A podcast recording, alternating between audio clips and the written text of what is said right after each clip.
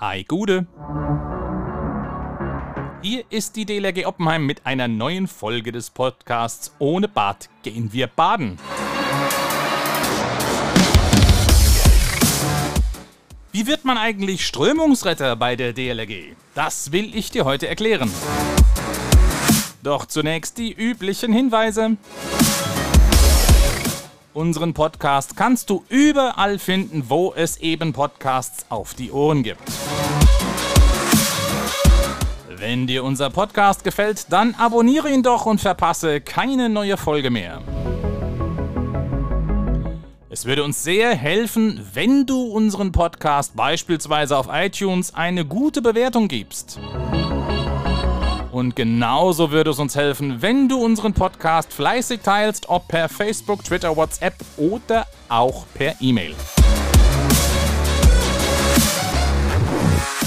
Mein Name ist Andreas Lerck, ich bin der erste Vorsitzende der DLRG Oppenheim und euer Gastgeber hier in diesem Podcast. Der Strömungsretter ist in der DLRG ein Einsatzbereich, der immer mehr an Bedeutung gewinnt. Spätestens die Hochwasserkatastrophe im Juli diesen Jahres an der A und in Nordrhein-Westfalen hat das deutlicher denn je gezeigt. Dort, wo kleine Bäche zu reißenden Strömen werden und Straßen in Ortschaften überflutet werden, kann man nur selten mit großen und schweren Rettungsbooten fahren. Hier kamen in diesem Sommer vor allem Strömungsretter zum Einsatz. Aber was ist das eigentlich, ein Strömungsretter? Ein Strömungsretter ist ein speziell ausgebildeter Wasserretter, der in schnell fließenden Gewässern zum Einsatz kommt. Dazu ist er mit einer speziellen Schutzausrüstung ausgestattet, die aus einem soliden Neoprenanzug, einer Prallschutzweste, speziellen Schuhen und Handschuhen sowie einem schwimmtauglichen Schutzhelm besteht. Und er ist speziell ausgebildet, damit er in schnell fließenden Gewässern in einem schwimmerischen Einsatz Menschen retten kann. Er kommt immer dann zum Einsatz, wenn es für einen normalen Rettungsschwimmer zu gefährlich wird. Zudem können Strömungsretter auch mit Hilfsmitteln wie Seiltechnik oder einem Raft, einer Art stabilem Schlauchboot, arbeiten, um in strömenden Gewässern Hilfe zu leisten. Einsatzgebiete sind schnell fließende Gewässer wie Flüsse, aber auch Wildwasser und eben Hochwasser- und Überflutungsgebiete. Der erste Lehrgang den ein angehender Strömungsretter absolvieren muss, ist der Strömungsretter Lehrgang 1, also der SR1. Welche Voraussetzungen musst du mitbringen, um am SR1 teilnehmen zu können? Du musst Mitglied in der DLRG und mindestens 16 Jahre alt sein. Du brauchst die Fachausbildung Wasserrettung oder alternativ die Basisausbildung Einsatzdienste mit den Aufbaumodulen Schwimmen in fließenden Gewässern sowie Seemannschaft und Umgang mit Rettungsgeräten, Überwachung von Wasserflächen. Dann musst du eine ärztliche Tauglichkeitsuntersuchung oder die Selbsterklärung zum Gesundheitszustand vorlegen. Du brauchst das Rettungsschwimmabzeichen Silber und das darf nicht älter als zwei Jahre sein. Weiterhin brauchst du den sanitätsdienstlichen SAN-A-Lehrgang. Deine körperliche Fitness musst du mit einem Lauf-Ausdauertest und Schwimmen über eine Strecke von 400 Metern in maximal 8 Minuten unter Beweis stellen. Was lernst du auf dem SR1-Lehrgang?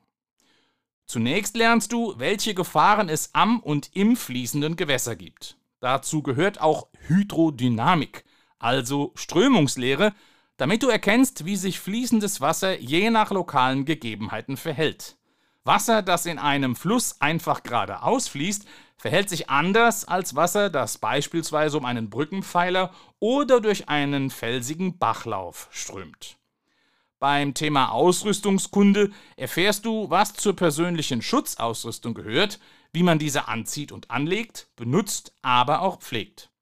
Du erfährst, welche Ausrüstung und Rettungsgeräte es in der Strömungsrettung gibt und wie man diese einsetzt und handhabt. Du lernst dabei auch den richtigen Umgang mit dem Wurfsack.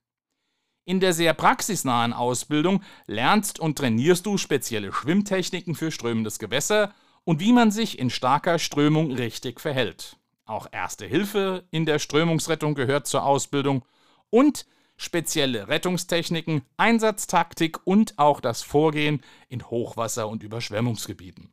Und schließlich gehören auch noch die Grundlagen der Rettung mit technischen Hilfsmitteln dazu.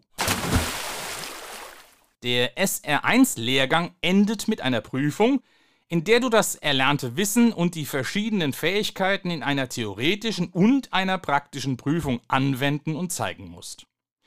Wenn du die Prüfung bestanden und damit den SR1 erfolgreich absolviert hast, bist du damit auch zur Teilnahme an weiteren Ausbildungsmodulen im Bereich Strömungsrettung berechtigt.